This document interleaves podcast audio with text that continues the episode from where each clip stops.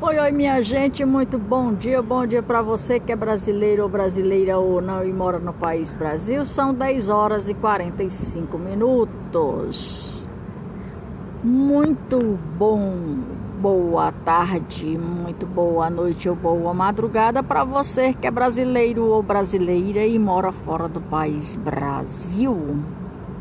Para você de quaisquer lugar no mundo sou, estou muito grata pela companhia de cada um de vocês de quaisquer lugar.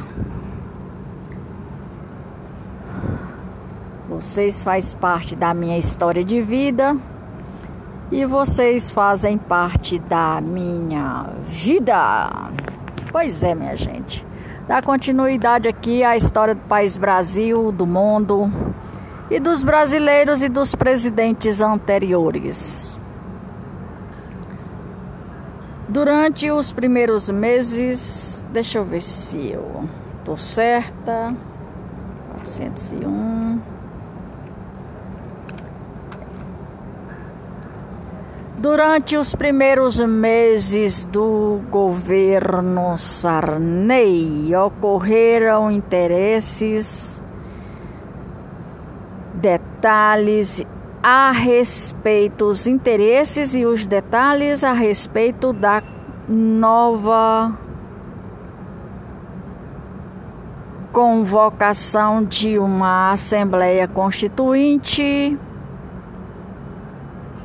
pois a carta em vigor havia sido reformulada várias vezes durante o regime militar e não expressava a nova ordem política do país Brasil. José Sarney esteve à frente da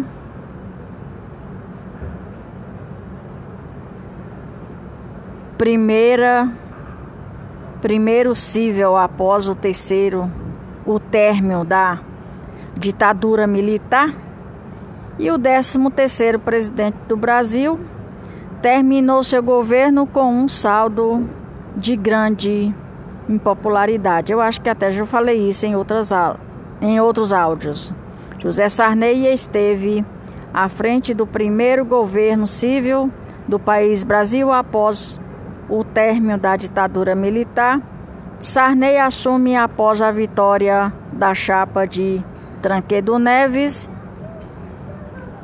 e acabou assumindo a presidência do país Brasil e foi um governo do país Brasil durante o processo de constituição da democracia ou da demoniacracia, porque ô democracia diferente, viu? Durante o seu governo, um dos acontecimentos mais marcantes foi a elaboração de uma nova Constituição para o Brasil. Isso ocorreu primeiro por meio dos trabalhos da Assembleia Constituinte, que se formou em 1987. O governo de José Sarney também tentou combater a inflação, a crise a economia, mas acabou fracassando. José Sarney terminou seu governo com uma popularidade baixíssima e denunciado por estar envolvido em corrupção. Isso aqui eu já falei em outro áudio e eu vou dar continuidade a outra parte da história também que faz parte do presidente Sarney. Diretas já. As diretas já. Dos militares acabou frustrados com a demanda popular de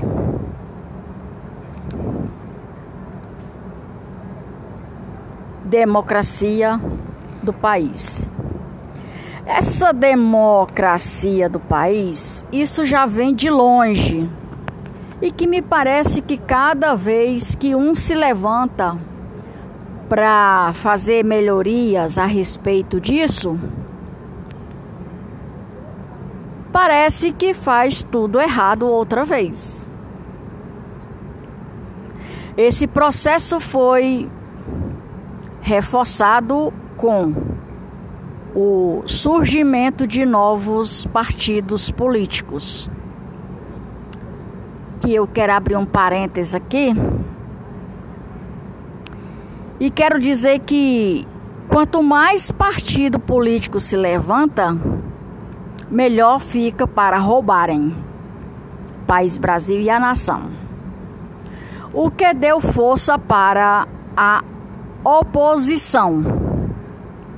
Políticas em 1982, a oposição conseguiu vencer as eleições para governo em 10 estados. Um indicativo evidente da força dos partidos de oposição ao regime ao regime a partir de 1984. A luta pela democracia ou redemocratização do país Brasil ou no país Brasil ganhou força com a campanha pelos, pelas eleições diretas. Nomes como esses, Ulisses Guimarães, Lula, foi a primeira tentativa do Lula, e Leonel Brizola apoiaram a campanha pelas eleições diretas para presidente, algo que não acontecia desde 1960. A campanha das diretas já foi resultado de uma emenda proposta por um deputado do PMDB.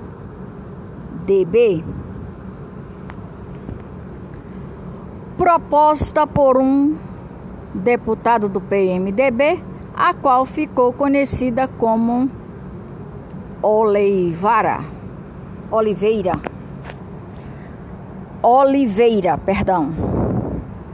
Milhões de brasileiros foram às ruas, como agora está sendo milhões de brasileiros nas ruas, deixando as suas casas, deixando as suas famílias, indo para a rua, leva chuva, leva sol, né?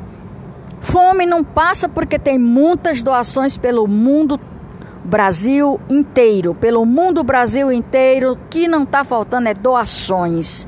Que Deus abençoe mais e mais quem doa e quem não pode doar com dinheiro ou com produtos. Que Deus abençoe do mesmo jeito. Porque se não pode doar com dinheiro ou com produtos, está doando com a o trabalho das suas próprias mãos. Também é válido. Para quem entende isso, para quem não entende, nada é a mesma coisa. Pois bem, então milhões de brasileiros foram às ruas clamar por eleições diretas. Havendo o movimento de pessoas influentes da sociedade da época, como Fernando Henrique Cardoso, FHC, conhecido por FHC, conhecido como FHC, o Fernando Henrique Cardoso e Franco Monteiro e Tranquedo Neves. Ué, mas Tranquedo Neves não já havia morrido? Em São Paulo. Ah, já entendi em São Paulo, o comício das diretas já mobilizou 1,5 milhões de pessoas.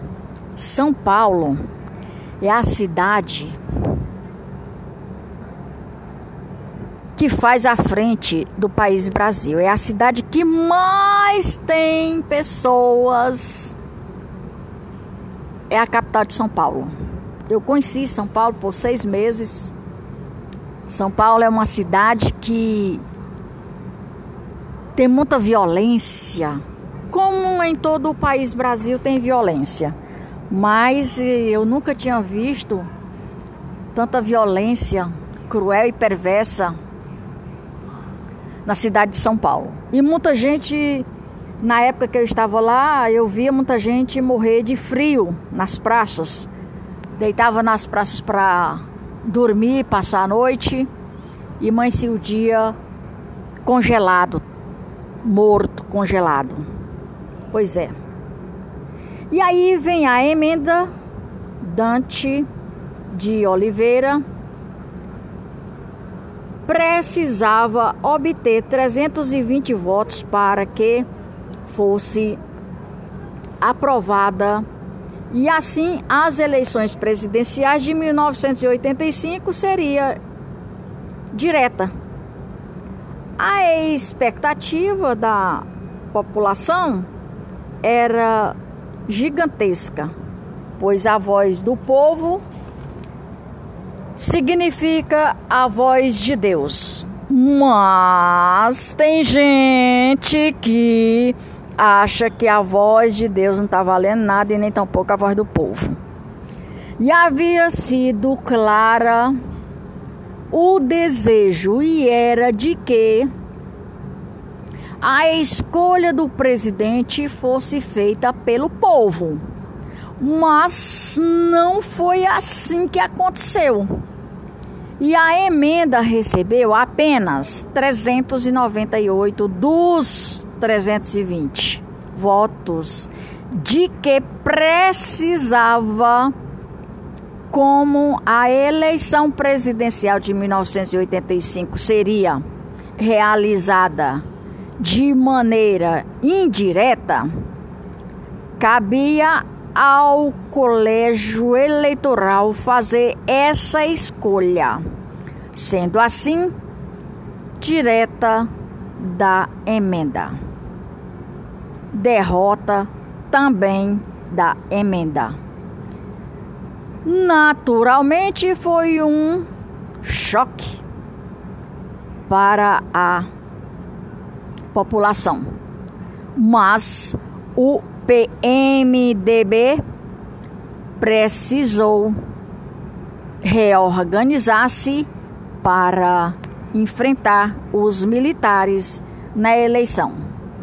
Uma mudança foi feita e Ulisses Guimarães foi substituído por Tranquedo Neves como candidato presidencial da oposição. Isso porque Tranquedo Neves, como candidato presidencial da oposição, porque Tranquedo Neves tinha mais popularidade ou possibilidade de vencer as diretas no colégio eleitoral. Minha gente, por hoje é só. Eu vou ficando por aqui. Com essa, mais esse capítulo da história do país Brasil e do mundo e dos presidentes anteriores. Podcast de número 60 com 401 episódios e com mais de 1901k de reproduções. Brasília, 31 de 12 de 2022.2. Essa história de hoje sendo recontada por mim, Maria de Fátima Braga da Silva Moura, oficial. Brasília, 31 de 12 de 2022.2. Está deserta. Eu nunca tinha visto Brasília tão deserta como está hoje. É, parece que morreram e esqueceram de enterrar-se. Pois é. Então vamos lá. Com esse episódio de 401, eu encerro hoje mais uma história do país Brasil e vou dar continuidade para o ano que vem ou no ano que vem, em 2023. Sou, estou muito grata pela companhia de cada um de vocês, de quaisquer lugar no mundo, e que vocês fazem com que tudo isso aconteça. Vocês fazem parte da minha história de vida e da minha vida no mundo do áudio dos podcasts. E quem quiser me chamar para fazer ou conversar, estou preparada. Por hoje é só Maria de Fátima Braga da Silva Moura Oficial. Lembrando que eu vou, mas volto. Tchau, tchau. Até mais ver. Grande abraço, boas festas, é o que deseja essa que vos fala. Para todos nós, que seja um ano de mais conquistas, que da qual aquelas conquistas que nós desejamos e ainda não aconteceu em nossas vidas. Lembrando, minha gente, que eu vou mais volto, até mais ver.